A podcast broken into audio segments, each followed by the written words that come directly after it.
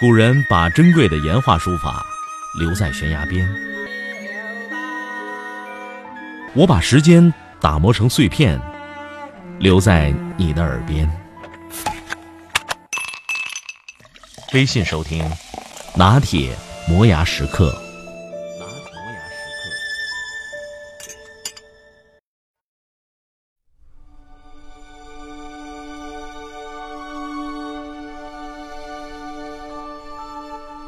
智商是成年人世界里划分三六九等最重要的因素。我不是刻薄，我自己深刻的体会过，体会过被别人甩了不带我玩的经历。就算我在二本学校里再牛再突出，来到北大连上课都跟不上。什么叫跟不上呢？比如说西方文学课，别人看一本书能写两万字的读后感当小考试作业。我连简单的人物关系、复杂的人物名字都没有搞明白，坑坑巴巴凑了两千字交了。再比如，别人每天上课、社团活动、外出实习、参加竞赛、考试，照样九十八分，我什么事都没有，光学习就只能得七十分。还有，别人在图书馆一摞摞全英文的教学书刷刷的扫，我拿本英文杂志从头看到尾都需要点时间。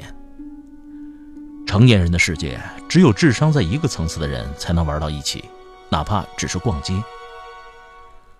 后来很多人问我：“你怎么去北大交流的？怎么去的？”我也想去，你看我就没有这个资源，所以我就成功不了。其实在不在北大很重要，但更重要的是你的智商。智商不够，去了也没用。很多时候不是你没有资源。而是你的智商让你到不了那个资源圈子里，就算你小聪明混进去了，大家高手谈笑风生的时候，你最好的保全自己的方式就是别张嘴。在职场上，你可能会经常听到这样的话：“唉，我不喜欢跟不聪明的人一起合作。”说这些话的人往往自己很聪明，很多人听到这句话都会觉得不舒服。大家智商都差不多。偶尔有那么一两个会反应慢一点你不能这么看不起人呐。有些人之间的合作，你说了第一步，他就知道你要做的第二步。但有些人之间的合作，你详细说了一百八十遍，对方还是没听懂。如果是你，你怎么选？智商这东西是个高端的玩意儿，虽说大部分人的智商都差不多。但不同的教育程度，周围的环境所受的熏陶，慢慢的会把人与人之间拉开距离。那些跑在前面的人，经过对自己各种严苛的训练，越跑越快；而落在后面的人，开始慢慢悠悠的自得其乐，还嘲笑前面的人没必要跑那么快。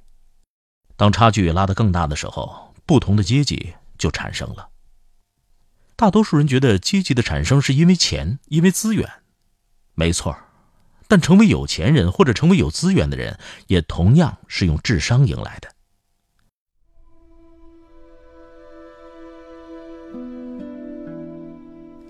讲一个国际学校家长群里看到的故事：最近几天，家长们都在分享给自己孩子请一对一外教的情况，其中不乏一些家长对请外教很有经验，因此就成了群中的红人。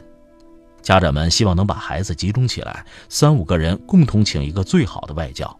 资源共享，我每天都会爬楼扫上几眼，可以看出这些家长对外教的要求非常高，还真让他们找到了这些最优秀的外教老师。其中一个家长说：“呃，我们家孩子未来的目标就是剑桥和牛津，如果能让这位老师教他，那我一定很幸福。”后来发现，他们家孩子小学一年级。另一个家长说。这套教材是我儿子四岁时用的，这之前用了好几套了，不过感觉还是这套最合适。可能有人就说了，这么小就逼着孩子上外教课，四岁就学了那么多本书，那孩子还有童年吗？真可怜。我想起前两天看到一个小孩表演才艺节目，这小女孩十岁，琴棋书画伶牙俐齿，脑子非常清楚，热爱阅读。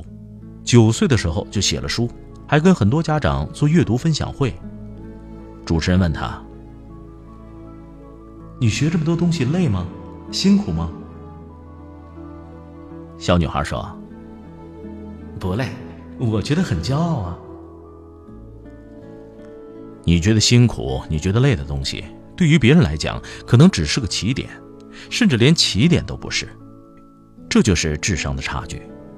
你觉得你不行，做不了那么拼命又能干的父母，所以只能用快乐和童年来安慰自己。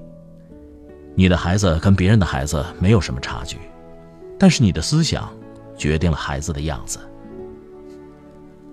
很多人说要让孩子过快乐的童年。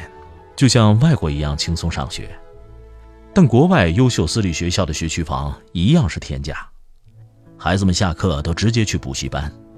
你所看到的青春期里琴棋书画的优秀少年，哪一个是天生就会的呢？你以为美国人考哈佛就像分班考试一样，只是略有难度吗？那些下课就疯玩的孩子，长大以后都去领政府救济的汉堡了。有个同事移民美国，生了孩子以后感叹说。在国内，起码可以把孩子扔给学校，一张卷子定天下。可在美国，从小时候就要开始操心给孩子办画展，今后要写到简历里，才能有可能上好的小学、好的中学、好的大学。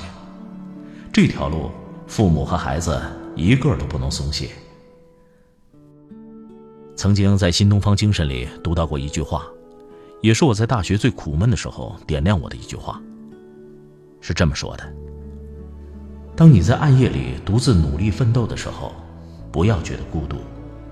你要想到，这个世界上有千万个牛人正在跟你一起奔跑。你要努力奋斗，想办法和这些牛人打成一片。有一天你不仰慕别人的时候，你才会成为牛人。我迷恋那种高智商、高水平的较量。不同的主人公看似圈子不同，也能成为互帮互助的好姐妹。但也只能是互帮互助的好姐妹，无法进行再深层次的交往了。与其说家境不同、背景不同、能力不同，不如说智商不同。